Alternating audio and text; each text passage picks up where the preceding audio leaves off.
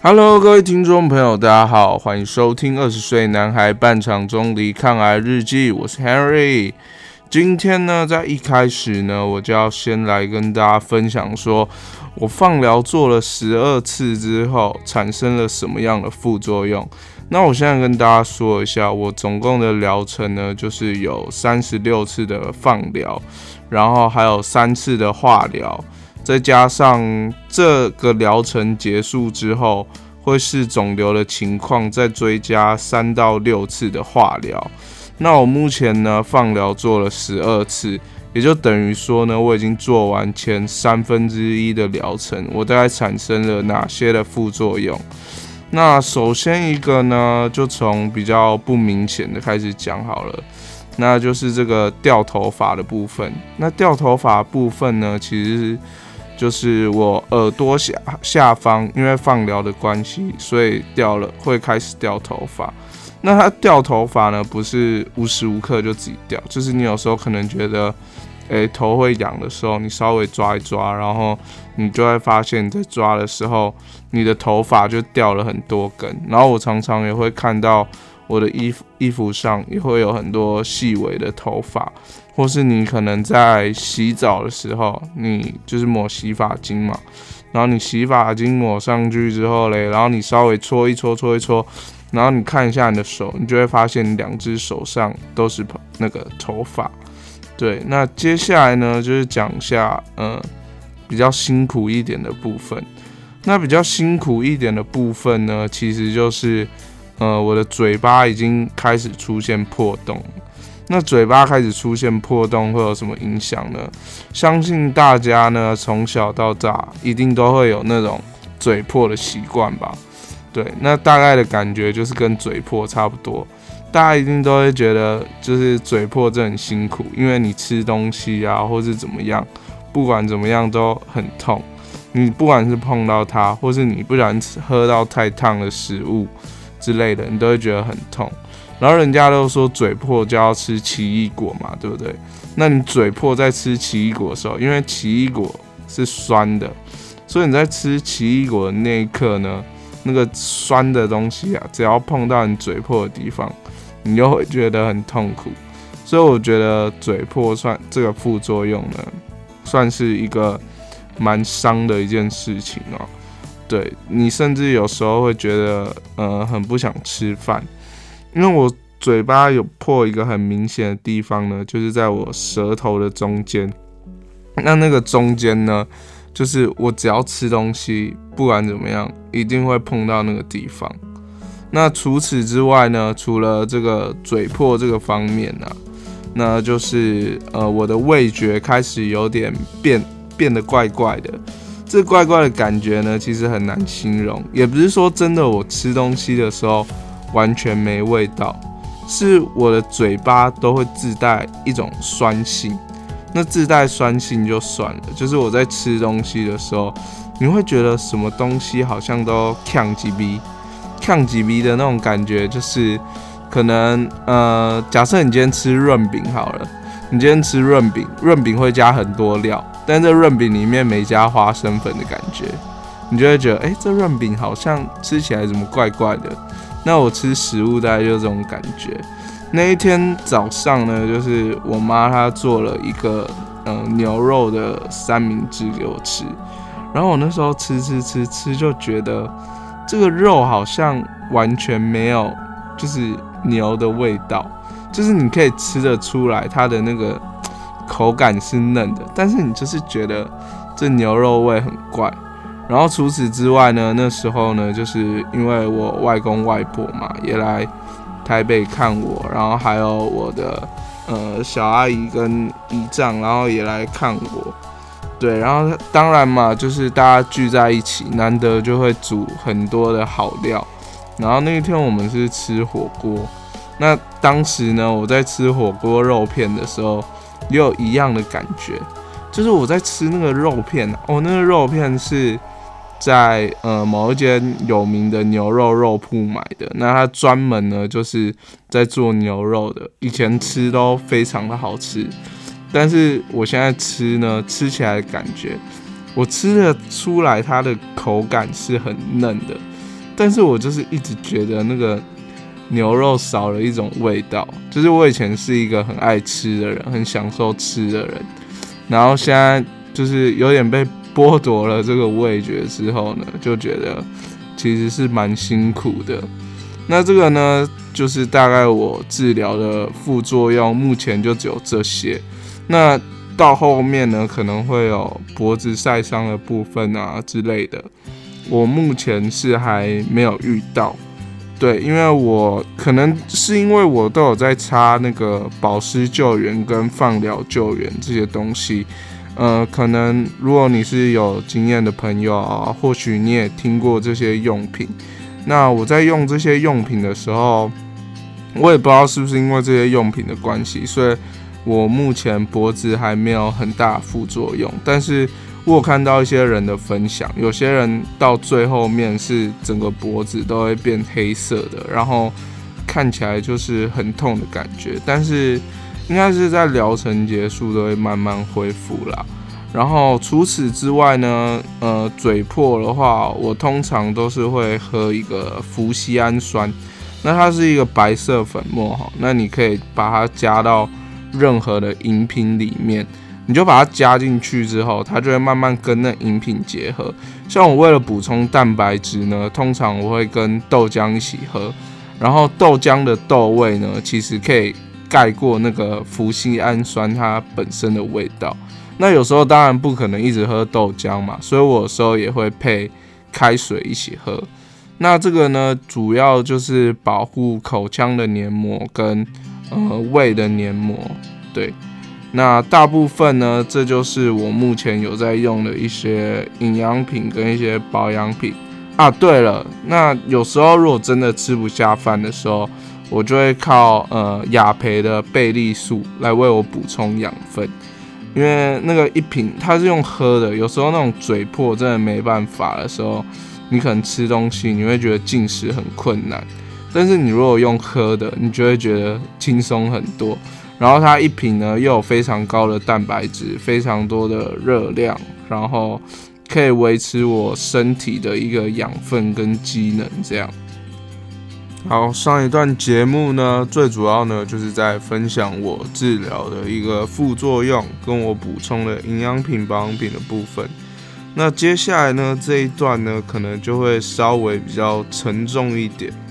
这一段呢，我要跟大家讲一下，就是我最近心情上的一些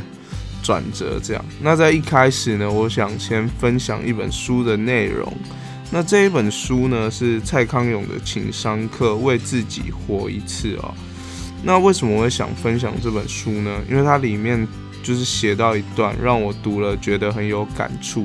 那我想在这边分享给大家哦。那他是说，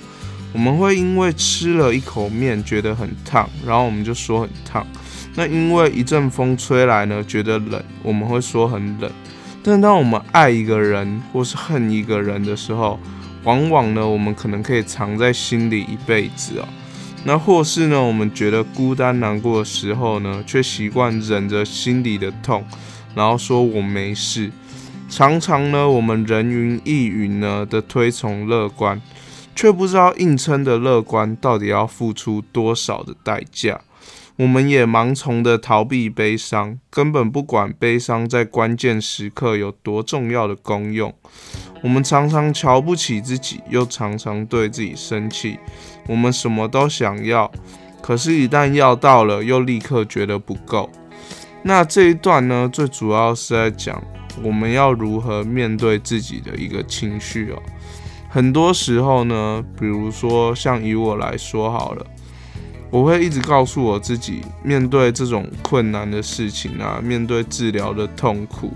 那我一直都是告诉我自己说，我要很乐观。但我必须老实说，有时候你一直保持了这种想法，真的是很辛苦。对，因为你身体很疼痛的时候，你还是一直催眠自己，那这样反而是会变成一种假性乐观、假性坚强的部分。我会一直跟我自己说，我没事，我不痛，然后，嗯，我真的很 OK 这样。但是我真的觉得这种感觉真的不是太好。很多时候我们要更真实的去面对我们自己的情绪。如果你觉得你痛，你就说你很痛；如果你觉得你很难过啊，或是你觉得你身边的人呢可能不理解你的感受，那这些感觉呢，其实你自己是可以感受到的。那你也未必要一直把它藏在心里，你可以跟你身边的朋友聊一聊啊，或是跟你的家人聊一聊。对，那如果呢，你们身边呢有像我这样，比如说生病的人啊，或是处于低潮的人，当他们在说他们的事情的时候，我觉得你们就尽量的，就是给予聆听啦，就是扮演一个聆听的角色。因为有时候呢，出太多的意见，反而会可能戳到他的心之类的，所以我觉得你可以尝试呢，就是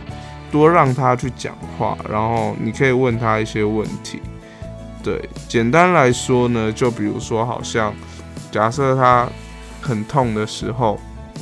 那你可以就是让他不管他要抱怨啊，或是什么，呃，或是他想要哭，想要。呃，生气这些的，我觉得可以尝试着去接受他的情绪，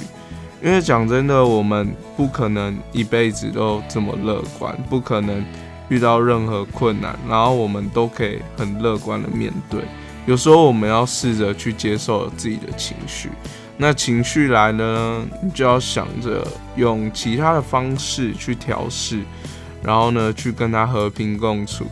然后呢，就像我最近呢，就突然发现了一个很舒压的方式，在这边跟大家分享一下。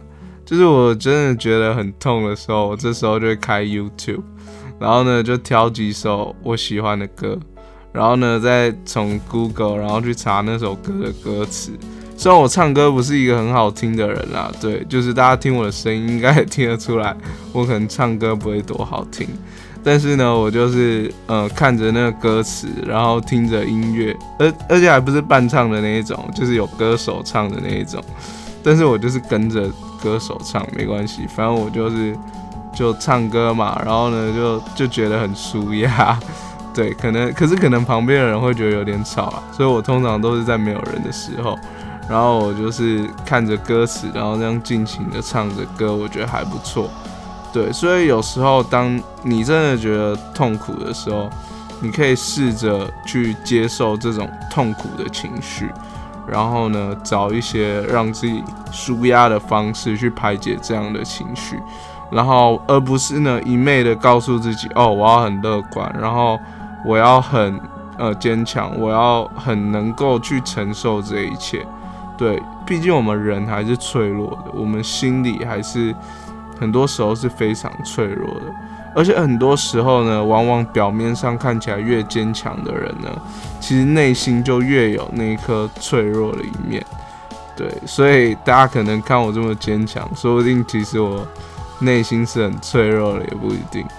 好啦，对，但是我觉得呢，最主要呢，在这一段内容呢，就是想要跟大家分享说。当你去面对一个就是正在低潮的人的时候，你该给予什么样的帮助？我觉得呢，加油！很多人会对他们说加油，但是当一百个人都跟他说加油的时候，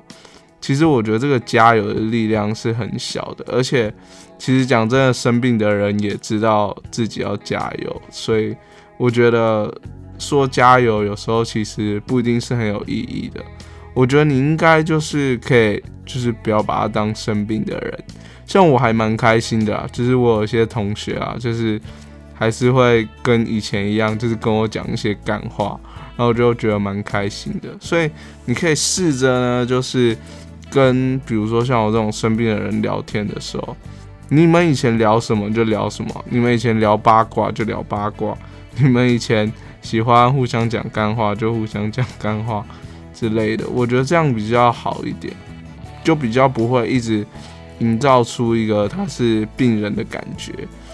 因为这样子才要就是一直说加油加油加油，对他，你一直跟他说加油，他就会一直觉得说哦，因为我是一个病人，所以我必须要加油，对，所以我觉得大家可以转换不同的方式，然后去帮助你的朋友啊，去经历这些低潮。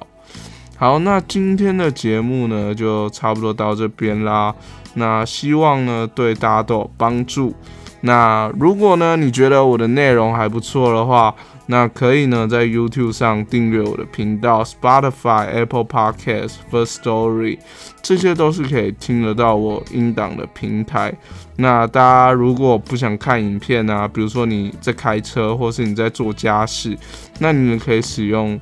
就是听 podcast 的平台去听，这样对，毕竟我这也是一个声音的 podcast 节目嘛，音频节目。好，那今天的节目就到这边喽，拜拜。